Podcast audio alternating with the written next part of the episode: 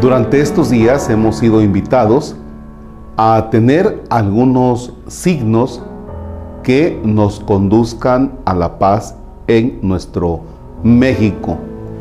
Sin embargo, tenemos que pasar también a la práctica, de tal manera que durante unos días vamos a dejar la Sagrada Escritura para entrar a meditar, a vivir algunos valores que nos pueden ayudar a construir la paz. De tal manera que la oración de estos días estará basada en aquellos valores que nos conduzcan a ir construyendo este anhelado estado de paz en nuestro país. En el nombre del Padre y del Hijo y del Espíritu Santo. Vamos a comenzar por el respeto. ¿Qué es el respeto para ti? Fíjense que viene a la mente el que nuestros padres, o al menos a mí, me enseñaron a dirigirse a mis mayores con un usted. Y eso era para mi papá, para mi mamá, y no se diga para los abuelos y para los tíos. No sé si se acuerdan el momento en el que los hijos comenzaban a decirle a papá o a mamá, oye tú, eh, Loísa, oye tú, este, José. Y entonces era algo extraño, porque ahora los hijos les decían a los papás, les hablaban de tú. Entonces, algo, algo extraño y decían, no, no, no, es normal.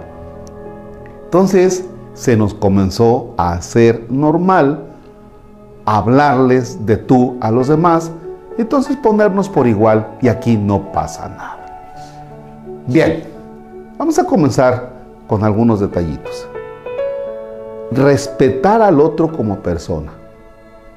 Primero, no se me debe olvidar que el otro es una persona totalmente única.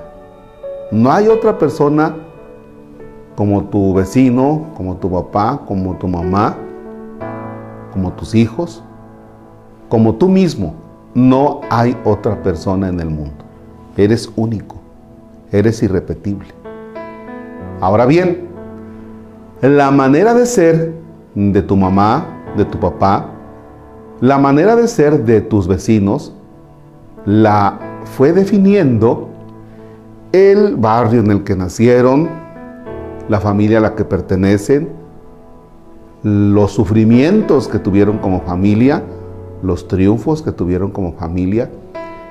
Y eso condujo a la persona a que ahora sea quien es. Esa persona merece de nuestra parte respeto. ¿Por qué? Porque esa persona es fruto de las circunstancias y esa persona es única. Es más, esa persona es una creación de Dios y merece que nosotros no la destruyamos. Maneras de destruir a la persona y que le faltamos al respeto. Cuando hablamos de la persona hablamos mal. Cuando a la persona la criticamos por todo. Cuando nos queremos meter en su vida. Y fíjense, Ahora a la persona la destruimos a través de los comentarios en Facebook. No sabemos algo de la persona, pero nosotros escribimos y decimos, ¿y qué crees? Y en los comentarios muchas veces dejas ir tu visceralidad, tu ira, tu enojo, y entonces no solamente destruyes a la persona, sino que también te estás viendo muy mal tú porque estás sacando lo que eres. Respetar a la persona. Respetar su creencia. Fíjense, porque a veces queremos que todos sean católicos y el que no es católico no le hablo. No, tienes que respetar que la persona cree, tiene otra manera de mirar las cosas. O simplemente también tienes que respetar que no cree. Vaya. no tienes por qué imponer. Bien, ahora, ya hablamos de la persona, pero vamos a hablar del respeto que debemos tener a la creación.